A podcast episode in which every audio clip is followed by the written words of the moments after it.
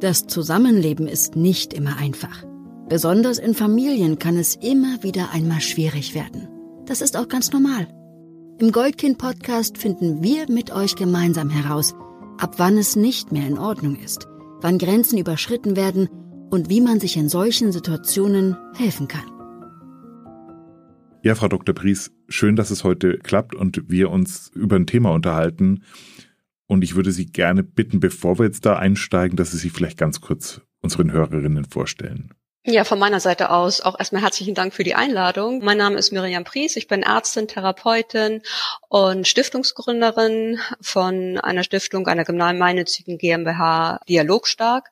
Und meine Schwerpunkte in meiner Arbeit sind Erschöpfung, ähm, ist Stress. Ich berate auf der einen Seite Unternehmen, Einzelpersonen mit dem Ziel letztendlich Erschöpfung zu vermeiden, beziehungsweise einen Schritt weiter zu gehen. Und deswegen ist es auch die, dass wir die Stiftung gegründet haben, ein Bewusstsein über Gesundheit zu entwickeln. Denn wir leben ja nach wie vor in einem System, gerade wenn es um unsere seelische Gesundheit geht, dass wir eigentlich immer erst dann reagieren, wenn das Kind in den Brunnen gefallen ist. Und wir können beschreiben, was die Störung ist. Wir können beschreiben, wenn wir uns nicht gut fühlen psychisch.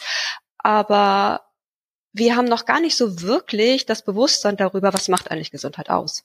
Und mhm. das ist mein Ansatz. Das ist mein Ansatz, ähm, in dem ich berate, dass wir ein Bewusstsein über Gesundheit, über seelische Gesundheit vermitteln, entwickeln, damit wir gar nicht erst krank werden müssen. Bevor wir uns genau darauf stürzen, jetzt so gerade so im Laufe der letzten zwei Jahre, wir haben ja genau während der Corona-Pandemie haben wir ähm, mal einen Podcast zusammen gemacht und jetzt sind ja wieder eineinhalb Jahre rum und sie beschreiben einen Zustand, gerade bei Jugendlichen, sie beschreiben diesen Zustand als Notstand. Sie sagen, da passiert viel zu wenig oder vielleicht andersrum gesehen, da passiert viel zu viel schlechte Dinge. Woran machen Sie das fest? Was, was, was beobachten Sie da im, im Laufe der letzten Jahre? Was passiert da? Das, was ja nicht nur von mir zu beobachten ist, sondern was ja allgemein beobachtet wird, ist, dass die psychischen Erkrankungen massiv steigen. Das heißt also auch massiv gestiegen sind während der Corona-Situation. Ob es Depressionen sind, ob es Süchte sind, Essstörungen, Angststörungen. Das heißt, in den letzten beiden Jahren ist letztendlich auch bei den jungen Erwachsenen und das ist schon dramatisch, ja. Also bei den jungen Menschen, auch bei den Kindern, bei den Jugendlichen, bei den jungen Erwachsenen, dort, wo das Leben noch voller Kraft ist, ja, dort, wo das Leben beginnt, ist eine richtige Explosion von, hat eine richtige Explosion von Störung stattgefunden.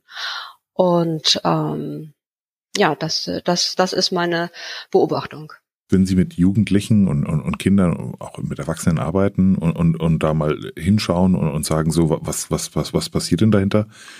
Ähm, woran liegt es, dass es genau gerade jetzt in den letzten Jahren so, so wahnsinnig stark ansteigt? Also das, was ja ein ganz zentraler Aspekt von Gesundheit ist, ist gelingende Beziehung. Das heißt also, Ganz zu Beginn müssen wir uns bewusst machen, dass wir Menschen soziale Wesen sind. Das heißt also, wir befinden uns ständig in Interaktion. Wir brauchen Kontakt, um mit uns selbst in Kontakt zu kommen. Je jünger wir sind, ist das umso wichtiger, um unser Ich zu entwickeln. Das heißt also, um erfüllt und gesund zu leben, brauchen wir gute, gesunde Beziehungen. Und wir brauchen einmal gesunde Beziehung zu uns selbst. Wir brauchen gesunde Beziehung im privaten Umfeld, gesunde Beziehung im beruflichen, schulischen Umfeld und gesunde Beziehung im System.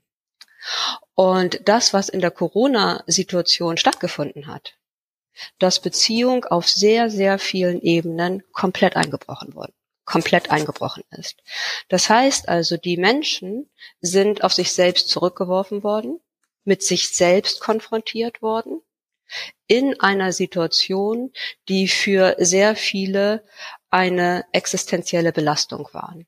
Und diese Kombination, die hat am Ende dort auch zu diesen wachsenden psychischen Erkrankungen geführt, die nichts anderes als Ausdruck von Überforderung gewesen sind und eben nicht nur bei den jungen Menschen, bei den Kindern, bei den Jugendlichen, sondern eben auch bei den Erwachsenen. Wenn wir uns anschauen, jetzt haben wir ja keine Lockdowns mehr heutzutage. Die Quarantäneregelungen sind andere geworden. Das heißt, wir begegnen uns wieder, wir sehen uns wieder.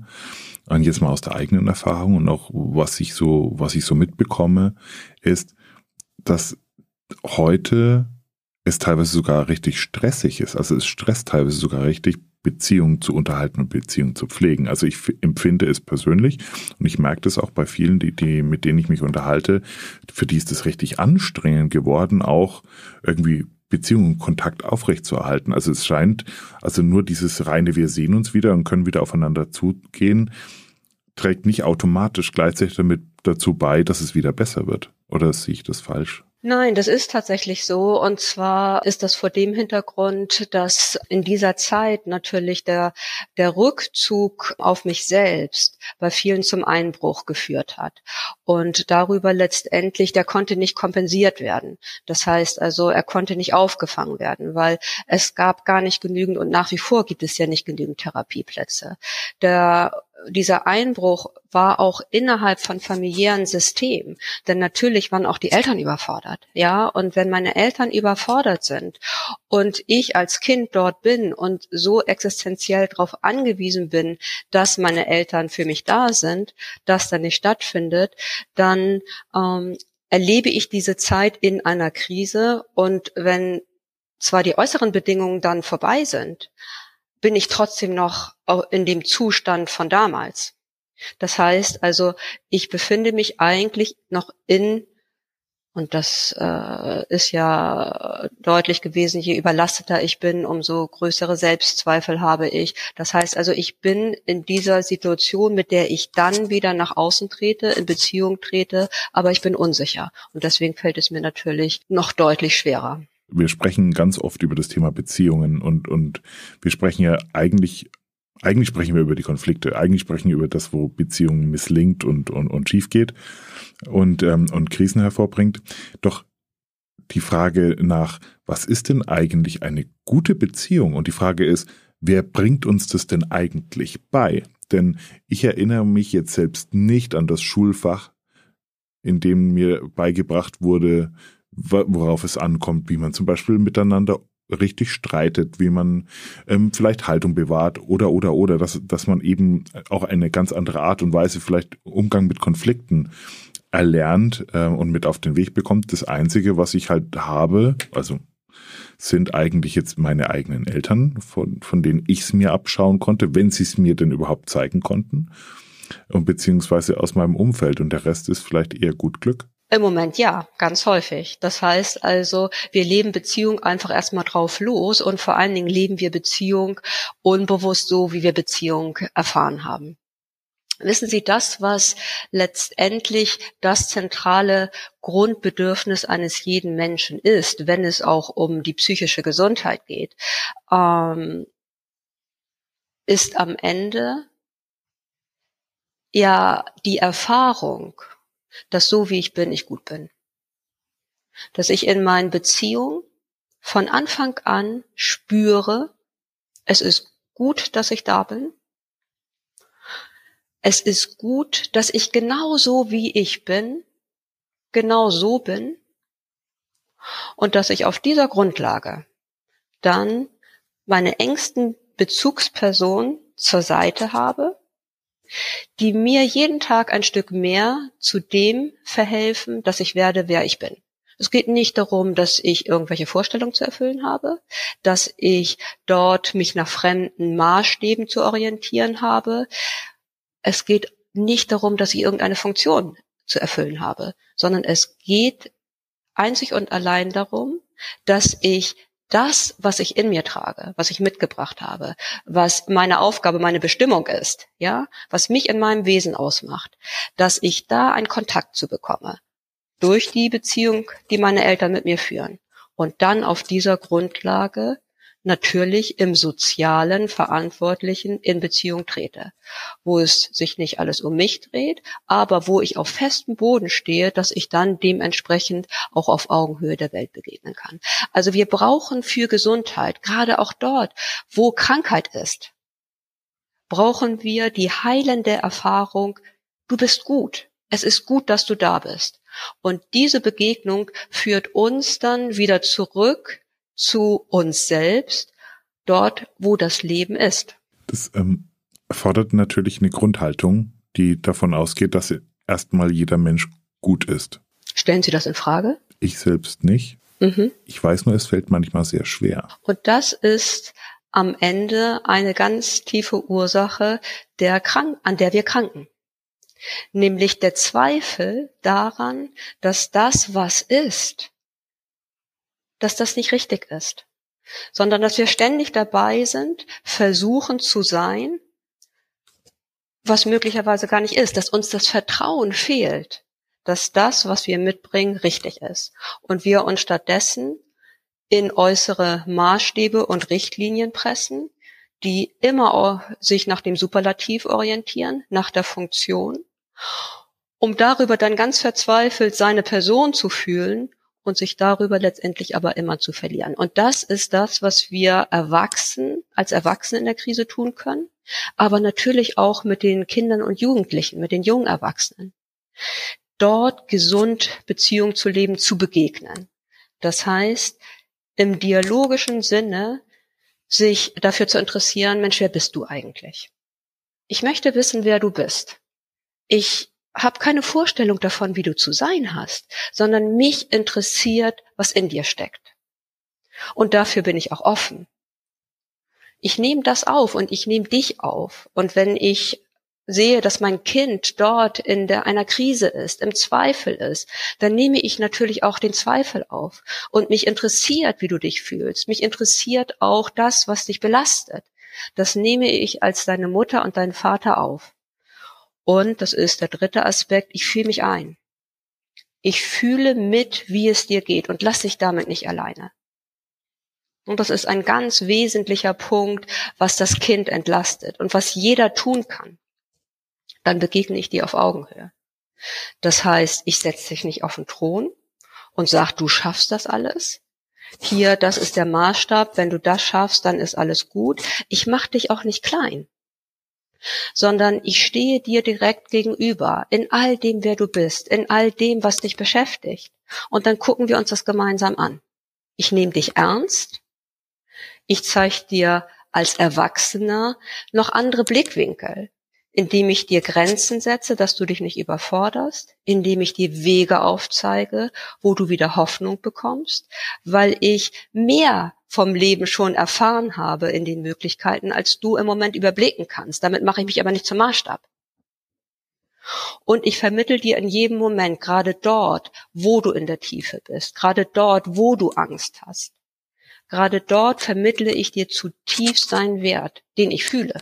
Der ist ja nicht irgendwie abgehoben in meinem Kopf als Bezugsperson, sondern ich fühle deinen Wert und respektiere dich. Ich respektiere dich in dem Moment, wenn du sagst, ich kann nicht mehr. Ich respektiere dich in deinem Ärger, in deiner Überlastung, in deiner Wut, in deiner Trauer, in deiner Verzweiflung, in deiner Aggression.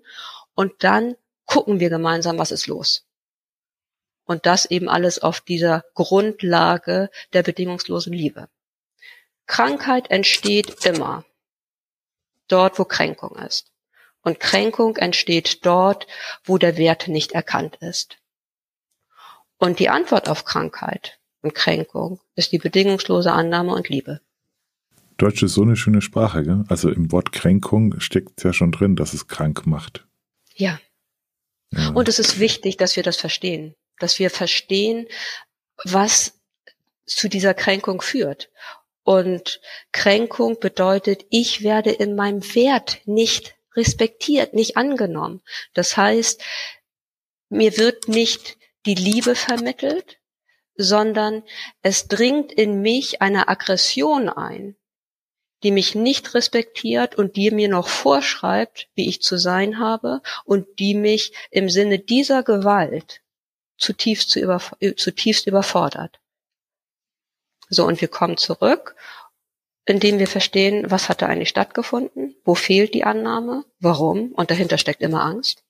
Ja, wenn ich einen Menschen nicht so annehmen kann, wie er ist, wenn ich mein Kind nicht so annehmen kann, wie ich bin, wie es ist, dann ist es ja nicht, weil ich bösartig bin, sondern dann ist es, weil ich eigentlich zutiefst Angst habe. Ich selbst habe Angst, dass wenn mein Kind nicht so und so ist, dass ihm vielleicht was passiert.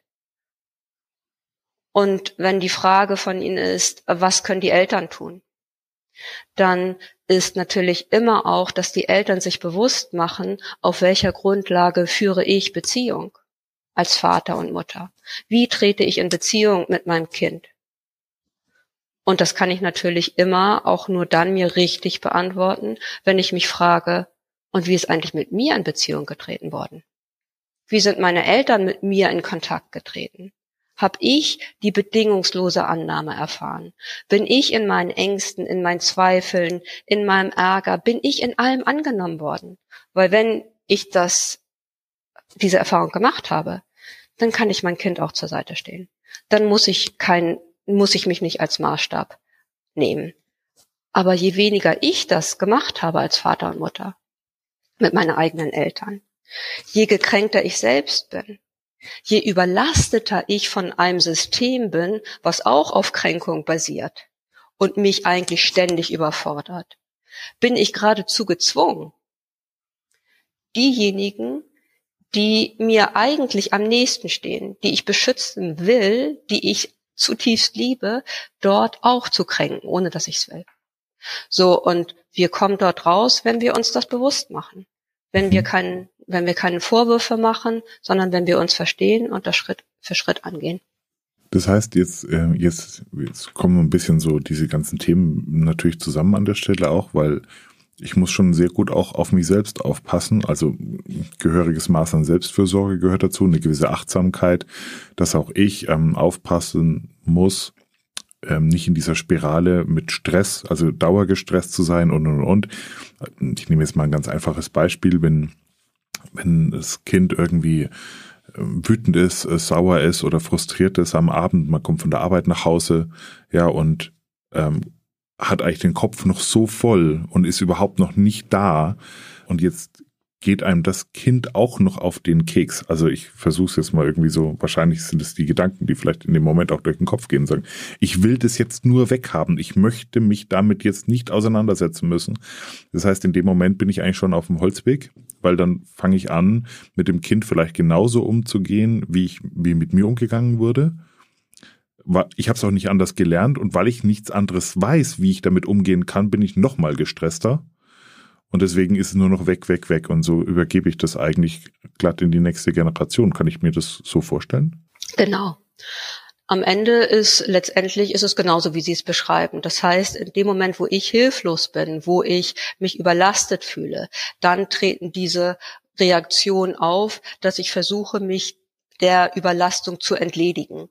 Und in dem Moment wähle ich natürlich die Muster auch, die mir entgegengebracht worden sind. Also es ist ein ganz zentraler Aspekt, wenn wir über Kinder reden, ja, über Jungerwachsene, dann müssen wir immer auch über die Eltern reden.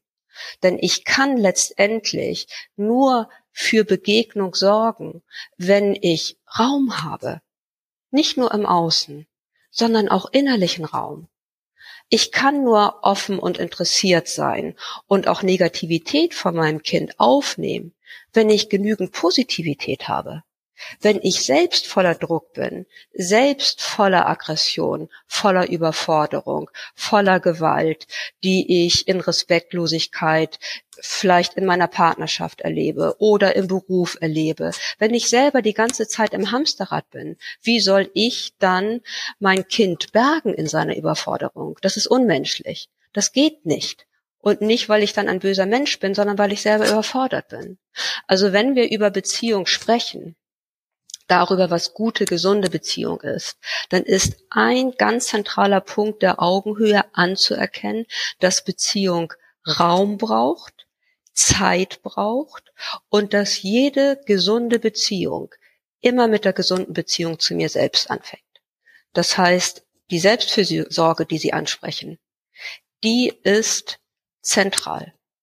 Nur wenn ich klar ich sagen kann, kann ich auch mitfühlend und begrenzend und liebend du sagen. Das heißt im Endeffekt, es geht jetzt im ersten Schritt auch gar nicht darum, dass ich jetzt gleich ein Handwerkszeug habe und äh wir denken ja auch ein bisschen perfektionistisch, ist auch ein bisschen so ein bisschen deutsch, glaube ich, um zu sagen, ich brauche jetzt morgen gleich eine andere Möglichkeit, wie ich mit meinem Kind umgehe, einfach mal so den ersten Schritt zu gehen, zu sagen, ich bin gerade überfordert ich bin gerade völlig hilflos und weiß gar nicht, was ich tun will. Das Einzige, was ich weiß, ist, ich möchte so nicht reagieren, ist der erste Schritt eigentlich raus. Und wir brauchen keine Technik. Also Begegnung ist keine Technik. Wir brauchen uns selbst. Und wenn ich mich selbst wieder habe, wenn ich mich selbst wieder fühle, dann habe ich auch die Antworten, weil dann kann ich mein Kind fühlen und dann kann ich situativ entscheiden, was braucht mein Kind jetzt und was brauche ich jetzt und worin besteht unser Wir. Und der erste Schritt ist, genau wie Sie sagen, anerkennen, was ist, anerkennen, wer ich bin, offen auch für mich selbst zu sein und interessiert für mich selbst zu sein, auch mich nicht in irgendeine Form zu pressen, sondern einzugestehen, ich kann nicht mehr. Weil ich kann nicht mehr, auch wenn ich das mir nicht eingestehe. Ich kann nur ja das erstmal angehen. So, und dann kann ich dem auf den Grund gehen. Jetzt stelle ich mir natürlich so einige Menschen vor. Äh, ich kenne ich kenne ja viele Menschen, die oft unheimlich pflichtbewusst sind und, und auch unheimlich stark in ihrer Arbeit aufgehen, in ihren Themen, wofür sie leben. Und witzigerweise, vielleicht sehe ich es nur so, habe ich oft den Eindruck, das sind genau die, die sich auch noch gleichzeitig unheimlich schwer tun, genau das zugeben zu können, zu sagen, ich bin gerade überfordert. Also als gäbe es da irgendwie einen Zusammenhang. Das hört sich manchmal so einfach an, ähm, aber es ist eben nicht leicht, dort zu sehen, dass das, was Gesundheit ausmacht, nicht viel ist. Aber das wenige brauchen wir. Einen tiefen, gesunden inneren Selbstwert, dass ich fühle, dass ich gut bin, dass ich diese Gewissheit in mir trage. So, und wenn ich diese Gewissheit in mir trage, dann definiere ich mich nicht mehr über Leistung. Dann ist es für mich selbstverständlich, dass ich Grenzen habe. Dann ist das nicht schambesetzt, sondern dann ist das ein ganz natürlicher, gesunder Ausdruck von mir. Dann versuche ich mich nicht zu zwingen, sondern dann kann ich von Anfang an mein Leben auch so aufbauen, dass ich immer ein Puffer habe. Und wenn dann die Krise kommt, ich dementsprechend diesen Puffer verwende. Das Problem ist, dass wir in Systemen leben, die uns eben auch vermitteln, eigentlich immer eine Spur drüber zu sein. Das heißt, wir planen unser Leben auf Anschlag und eigentlich schon drüber. So, und wenn dann eine Krise kommt, dann bricht alles zusammen. Und dann kommt natürlich die verständliche, aber wir müssen ehrlich sein, aussichtslose Frage, was kann ich, sagen Sie mir, was ich jetzt sofort tun kann. Das Problem ist nicht im Hier und Jetzt, sondern das ist länger zurück. So, und wenn wir das sehen, können wir wieder im Hier und Jetzt erste kleine Schritte gehen. Und dann wächst das langsam. Begegnung kann schnell hergestellt werden. Und Sie können sehr, sehr viel damit erreichen. Also was ich erlebe auch, wie Familien dann zusammenwachsen, sich selbst stärken, ja, ähm, da kann sehr, sehr viel Gesundheit wieder, wieder entstehen. Um, also wir haben jetzt vorhin natürlich darüber gesprochen, dass auch das Thema Therapieplätze und, und, und Wartezeit ist natürlich ein unheimlich langes. Ähm, eine Möglichkeit ist jetzt überhaupt erstmal sich zu öffnen, also wahrscheinlich in einem sehr, vielleicht auch in einem Rahmen, wo man sagt, das mache ich jetzt mal nur bei Menschen, denen ich wirklich ganz, ganz stark vertraue, wo ich nicht den Eindruck habe, dass ich mein Gesicht verliere oder Angst, wieder Angst haben muss, dass mir das vielleicht komisch ausgelegt wird oder, oder, oder. Aber das wäre doch wahrscheinlich auch, wenn wir jetzt mal ein bisschen größer uns die Gesellschaft anschauen, vielleicht auch mal wieder ein bisschen Weg ähm, zu sagen, über was sprechen wir eigentlich, wenn wir uns begegnen und wie sprechen wir vor allem miteinander? Ja, die Frage, das ist die Frage nach Authentizität. Spreche ich an und aus, was ist? Oder spreche ich an und aus, was ich meine, was nur gehört werden will? Und wo liegt der Maßstab? Und da sehen Sie auch durch die ganze ja, Belastung, unter der wir uns eigentlich schon seit Jahren befinden, dass die Spaltung auch der Gesellschaft immer weiter zunimmt. Das heißt, das, was wir eigentlich jetzt bräuchten, den Zusammenhalt, ja, die Begegnung, bricht immer mehr weg. Das heißt, es ist nicht möglich, einen differenzierten Austausch zu haben und dort gemeinsam auch in der Verschiedenheit immer wieder die Gemeinsamkeit zu suchen, sondern da dominiert immer mehr die Angst und auf dieser Grundlage natürlich die Radikalität, die Aggression und der Zwang. Wenn wir uns jetzt mal das Thema der, also die, die Krankheitsbilder, neurotische Störungen und, und, und so, diese ganzen Themenkomplex anschauen, ist ja auch zu erkennen, dass je länger wir nicht hinhören und nicht hinfühlen in unseren eigenen Körper, hat ja unser Körper ganz tolle Mechanismen entwickelt, uns mit der Zeit vielleicht immer stärker zu zeigen, dass wir irgendwie auf dem Holzweg sind. Ja, und äußert sich dann in, in Krankheiten wie, wie Depressionen, ähm, Angststörungen oder oder oder. Und der Körper wird dabei ja teilweise ziemlich radikal. Also das kann ja, also Sie, Sie haben ja selbst ähm, im Bereich der Psychosomatik äh, promoviert wenn ich das richtig im Kopf ja, habe. Ja, habe ich. Mhm. Das heißt, unser Körper kann sehr radikal werden. Ist, ist jetzt vielleicht ein bisschen weit hergeholt, aber ist diese ra zunehmende Radikalisierung in der Gesellschaft, ist das vielleicht auch eine Ausdruckform, dass viele einfach den Zugang zu sich selber völlig verloren haben? Wenn wir uns einfach mal den Ursprung ähm, anschauen, der, des Begriffes radikal, ist es ja von der Wurzel her. Und ähm, wenn wir von der Wurzel her die Dinge betrachten, haben wir auch die Möglichkeit, dementsprechend auch zu reagieren. Und da ist die Frage, was fehlt? Und wenn das Wesentliche fehlt im menschlichen Leben, dann wird es krank. Und dann wird es dort im Individuum krank, dann wird die Seele krank, dann wird der Körper krank und im größeren Miteinander, dann wird das Miteinander, das Gesellschaftliche krank. Wenn das Wesentliche des Menschen fehlt, dann entsteht die Krankheit. Und das ist ja der Ansatz, den wir da auch vertreten, den ich in der Beratung vertrete, dass wir es schaffen, eben nicht so lange zu warten, wie Sie es auch ansprechen, wie das meine Patienten äh, tun, ja. Die kommen erst, wenn gar nichts mehr geht. So, und dann wird aufgewacht. Der Körper muss erst komplett ähm, den Stopp setzen, damit ja der Betroffene überhaupt aufwacht. Na, ich denke da so, wenn ich da Menschen bei mir, wenn ich die jetzt vor dem inneren Auge habe, dann ähm, ist das Wahnsinn, was wir uns selbst zumuten, wie lange wir Lügen folgen, irgendwelchen irren Maßstäben über uns selbst wo wir uns komplett dran erschöpfen. Also es wäre wünschenswert, eben im Sinne der Beziehung zu sich selbst rechtzeitig in sich hineinzuhorchen, zu gucken, Mensch, fühle ich mich eigentlich noch wohl? Oder habe ich eigentlich ein Störgefühl? Ist das, was ich tue, fühlt sich das richtig für mich an? Oder ist das eigentlich gar nicht richtig? Fühle ich mich eigentlich überhaupt noch? Bin ich eigentlich noch da? Kann ich sagen, bin ich das eigentlich, was ich hier mache? Oder ist das eigentlich, dass ich permanent hier nur eine Erwartung erfülle? So, und wenn wir, je rechtzeitiger wir dorthin hörchen, umso freier und gesunder bleibt unser Körper. Weil der reagiert dann am Ende. Als erstes reagiert immer die Seele, die Psyche.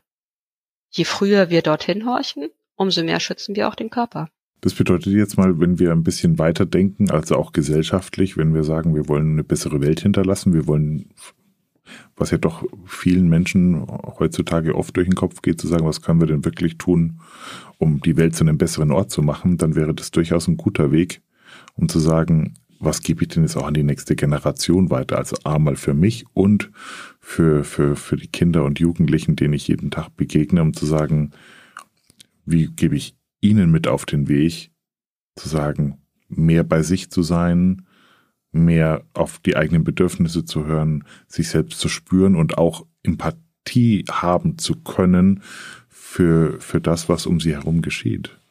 Das ist so.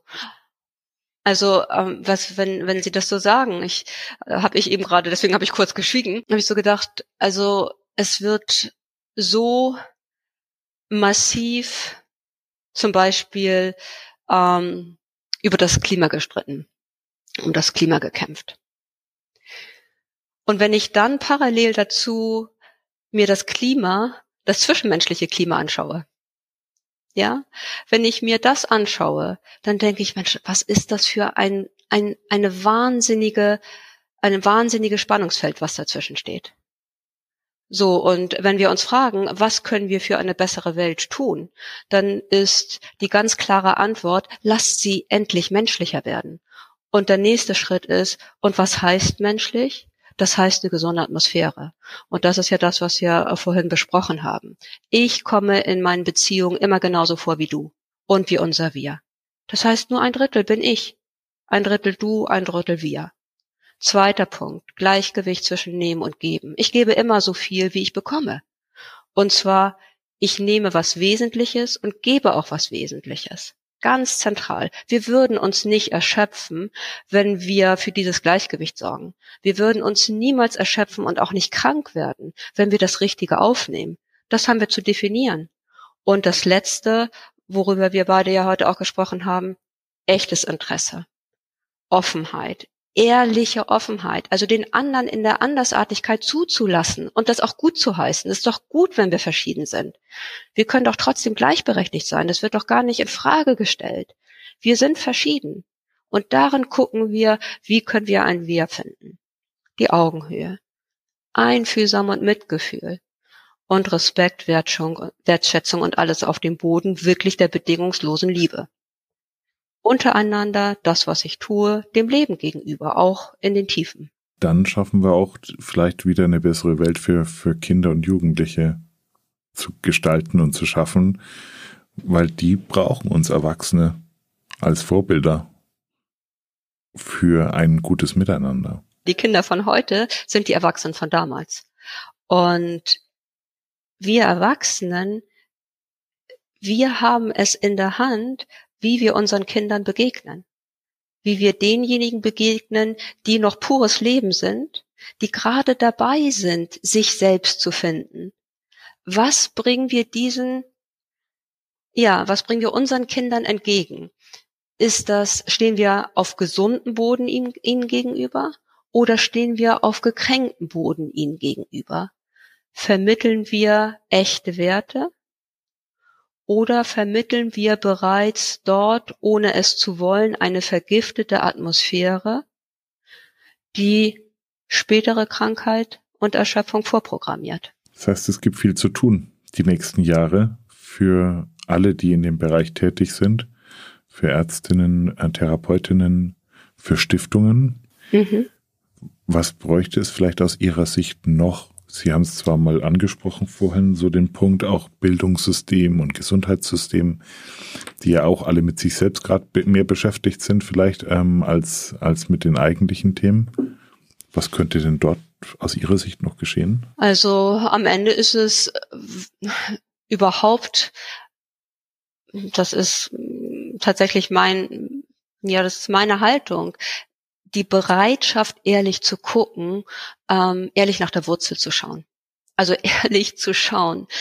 Sagt mal, was ist eigentlich los, dass wir, egal in welches System wir gerade blicken, was ist los, dass wir überall Erschöpfung produzieren? Es ist egal, in welches System wir blicken. Also,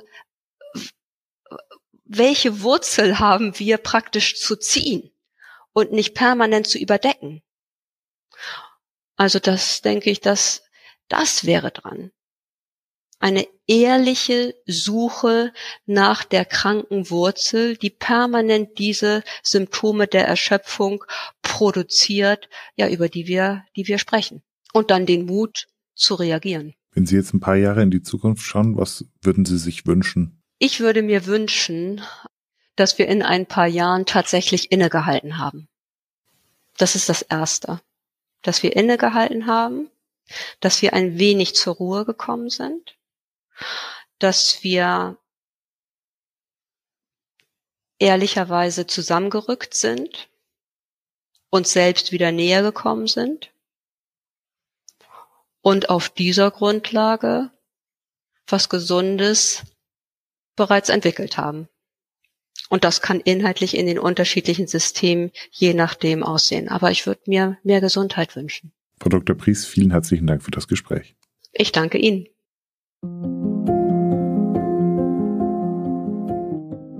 Vielen Dank fürs Zuhören. Wenn dir diese Episode des Goldkind Podcasts gefallen hat, folge uns bei Spotify, Apple Podcasts oder wo auch immer du gerne Podcasts hörst. Unter goldkind-stiftung.com findest du weitere Informationen und hilfreiche Tipps und Tricks für die herausforderndsten Situationen des Zusammenlebens.